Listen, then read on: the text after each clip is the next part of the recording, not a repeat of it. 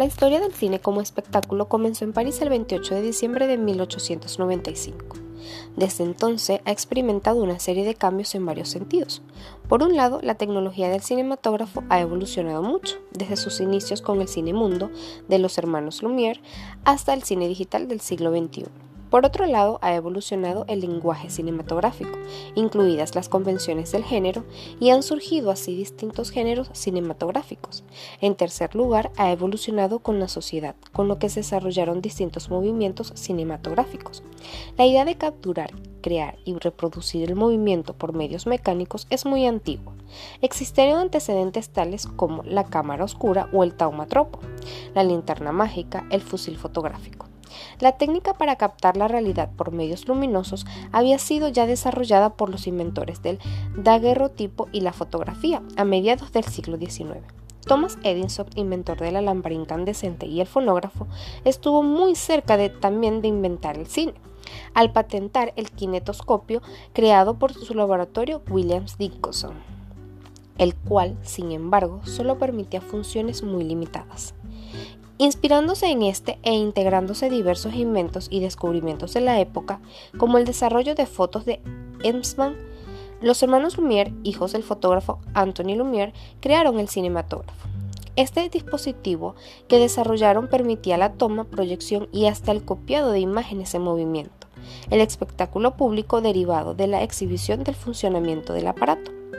La primera presentación fue el 28 de diciembre de 1895 en París y consistió en una serie de imágenes documentales, de las cuales se recuerdan aquella en la que aparecían los trabajadores de una fábrica, propiedad de los mismos Lumière, y la de un tren en la estación de la Ciotat, que parecía abalanzarse sobre los espectadores.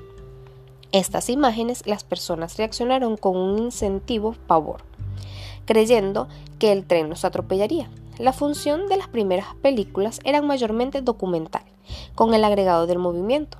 Tiempo después lograron el primer film argumental de la historia, El regador regado. Por un tiempo el cine fue considerado una atracción menor, incluso un número de feria, pero el puntapié inicial para realizar historias y experimentar recursos narrativos visuales fue cuando Georges Méliès, un ilusionista que en principio usó el cinematógrafo como un elemento más para sus espectáculos, pero luego los desarrollaría en el cine, creando rudimentarios pero eficaces efectos especiales. Las novelas realizadores captaron las grandes posibilidades que el invento ofrecía y así fue como en la primera década del siglo XX surgieron múltiples pequeños estudios fílmicos, tanto en Estados Unidos como en Europa. La época, los films eran de pocos minutos y metrajes.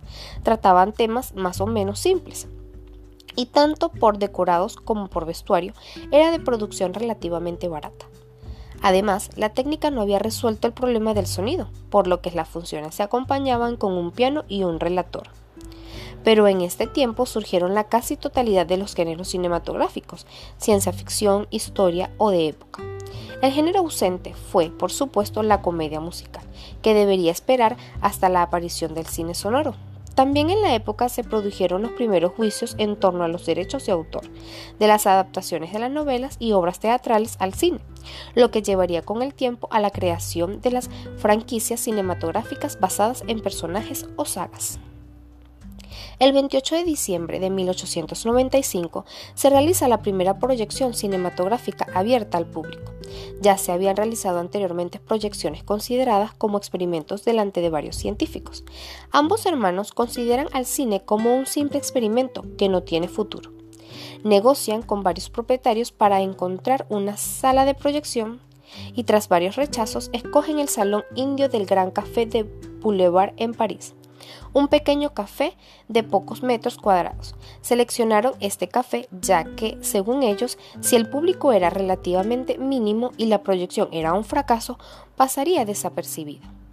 Esta primera proyección es un éxito y marca el nacimiento oficial del cine como se conoce hoy en día. Esa noche, por solo un franco, cualquier persona interesada podía asistir a la primera proyección cinematográfica de la historia. Antes de encontrar la sala de proyección Salón Indio del Gran Café del Boulevard, fueron rechazados por numerosas salas como el Museo Grevin, que no confiaban en un invento del que nadie había escuchado hablar. Se realiza una primera sesión por parte de la reservada para algunos invitados especiales, pero en la cual ningún periodista atiende. Al siguiente día nadie habla del nuevo invento en los periódicos.